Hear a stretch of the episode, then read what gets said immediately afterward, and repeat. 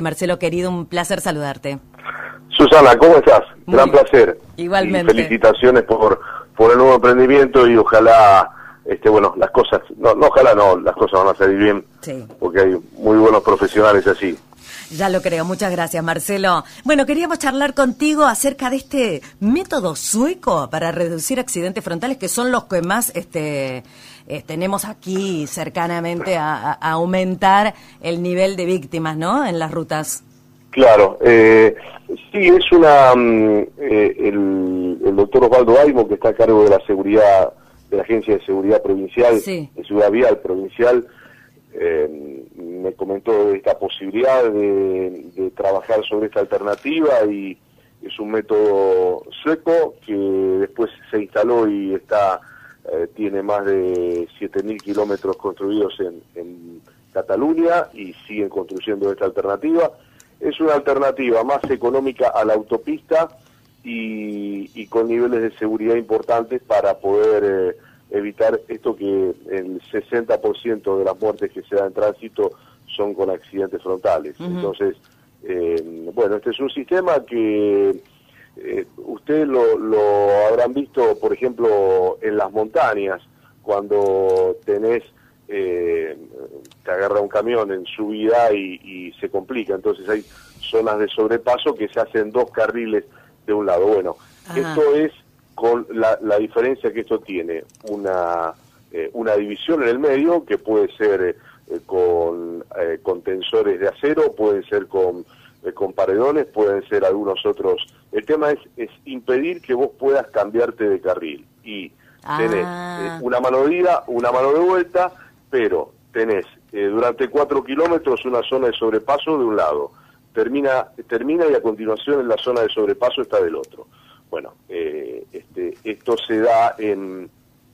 E, esta es la forma constructiva, digamos. Entonces, vos evitás directamente, ya no la doble línea amarilla en donde vos, este, bueno, no podés pasar, no, no, acá te lo te impide pasar directamente y, bueno, eso está comprobado, los suecos que lo hicieron y, Cataluña que, que, está avanzando con ello. Ayer hablábamos con un ingeniero eh, que está a cargo de todas las obras viales en, en Cataluña y eh, bueno, eh, por supuesto que ha rendido y mucho este tipo de, de, rutas. Sobre, sobre todo es para rutas, porque acá hay poca autopista, digamos, con lo cual sería bienvenido para tanta ruta que hay, que digamos, ruta es la que va y viene, digamos, la mano y contramano. Claro, la mano y, mano, eh, mano, y, mano y contramano, digamos, para llamarlo de alguna manera, donde no tenés, eh, no tenés la posibilidad, es más económico también que la autovía, eh, bueno, es una solución que se da, nosotros lo pensamos de las rutas que tenemos, es, eh, lo imaginamos para la 18, por ejemplo, la, la que sale por Oviolado y pasa por bueno, por, por, la Carolina, por Villa Amelia, Coronel Domínguez. Eso tiene, es un corredor vial administrado por cinco comunas y, mm, eh, bueno, eh, eh, sería, nosotros lo proponemos como, como alternativa de prueba a ese, esa ruta, ¿no? Marcelo, se habla de la ruta provincial 18, como bien decías, como modelo, como prueba, pero entendemos que después hay otras vías importantes en la provincia de Santa Fe que también eh, bueno, sería interesante justamente pensar esta posibilidad por el alto nivel justamente de, de sinestralidad, sinestralidad eh, que, que, hay en la provincia de Santa Fe. Exacto, Martín, tenés, este, hay algunas que, bueno, eh, por la O12, por ejemplo, es una alternativa a la, la construcción de una autovía por el tránsito que tiene. Eh, eso está pensado, estaba planificado, después se frenó todo hoy está, este, el proyecto está y, eso sería una construcción mucho más este, certera, pero después tenés la 14 también, la que pasa por, eh, bueno, Soldini, eh, pasa por Piñero, Pueblo Muñoz, este, bueno, termina ya cerca de Firmat, esta sería también, podría ser una alternativa, también es una zona muy transitada, mm. eh, bueno, y, y hay hay lugares en donde es necesario una, una autovía eh, o una autopista y, y esta puede ser una solución más económica y, que evite accidentes y, eh, y que en definitiva no termina retardando tampoco la, este, el paso de... Eh, digamos, tenés sobrepasos seguros y no que estás cabeceando a ver cuándo no viene uno de frente para lanzarte a, a, la aventura de, pasar un auto. Y, y además es inédito, porque en el resto del país no hay en ningún lado una cosa así. No, sería sería la primera vez, digamos, está en la zona de sobrepaso, pero pero sin sin demarcación, sin separación en el medio, que esto es lo que la diferencia de, de las otras. Así que, que bueno, tuvo gente de seguridad vial, de, de, la Dirección Provincial de Vialidad, que también va a intervenir en esto, la ministra Silvina Frana, que eh, se mostró también interesada. Así que bueno, lo que, lo que hicimos es a partir de la inquietud de del doctor Aimo, que, que la verdad tiene, eh, tiene y estuvo gente en la, en la eh, en, la conferencia gente de Uruguay, gente de, la Argentina que está vinculada a estos temas. Digamos, este, el doctor Aimo tiene contactos por este tema en, el mundo entero y realmente trajo una propuesta que es para, eh, al menos para ser escuchada y, ojalá se pueda llevar a la práctica muy pronto. Ojalá, ojalá. Bueno, ya que te tengo, te quería consultar porque sé que estuviste con médicos autoconvocados y que una, una buena frase que a mí me quedó es, más que un aplauso, hoy necesitan ser escuchados. Contame un poco de esa reunión que tuvieron.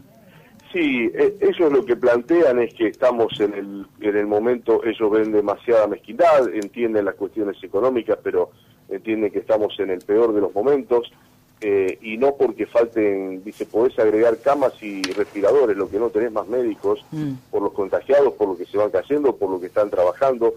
Entonces ellos proponen eh, y, ser eh, mucho más mucho más rígidos y, tener, ellos, lo que plantean es una, una previsibilidad, es decir, bueno, hagamos 14 días, mm. guardémonos todos, pero todos y en el día 15 abrimos este y, se abren todos los rubros que se abren digamos empezar a segmentar pero a ellos creen que hay un momento que en este momento eh, no hay lugar no hay margen eh, para para laxitudes ni de controles ni de comportamiento de la gente mm. estamos en un momento muy crítico eh, por supuesto que uno escucha a todos la situación de la gente en torno a al aguante de la pandemia es, muy... Anoche tuvimos una reunión también con el gobernador y, los senadores y eh, bueno, este, hoy la, la conducta social, eh, ya sea por rebeldía o por o por hastío o, por, mm. o, porque la, situación económica te empuja, es muy difícil eh, sostenerlo. Pero bueno, ellos hablan y tienen el punto de mirada de, desde la medicina, lo ven de adentro, ven, ven que hoy eh, es muy difícil atender a todos eh, y, está y, no quieren, dicen, nosotros seguimos como médicos privilegiando la vida y queremos que, así como escuchan las manifestaciones que hacen determinados rubros de comercio, por, por, sus actividades que escuchen lo que estamos viviendo nosotros como médicos. Seguramente, y está muy bien que vayan a ustedes para preservar ese recurso humano, está muy bien. Exacto, exacto, sí, sí está, eh, digamos, yo creo que se ha hecho, eh, no, no, quizás no se transmite bien o no se comunica bien, eh, pero los aumentos de camas y de, mm, y de insumos ha sido altísimo, estamos en, se, se construyeron dos hospitales modulares en en la zona de Rosario, que es Villa Constitución, un poquito más lejos, pero aquí en Rosario, dos hospitales modulares en el sur de la provincia en cuatro meses. Cuando lo veíamos en las redes, eh, que los chinos iban a construir en un mes un hospital, bueno, las risas sarcásticas, ajá, parece la Argentina, mirá si lo vamos a tener en Argentina. Ahí sí, tuvimos dos hospitales modulares en cuatro meses construidos. Se aumentó eh, un 100% el número de camas críticas. Hoy respiradores no faltan. Nación eh, vino Ginés, estuvo una reunión, eh, una jornada de siete horas de reuniones con Ginés, dijo cuando se necesitan respiradores, como datos de los que baja Nación, ya sea privado o público, se les entrega y lo usan.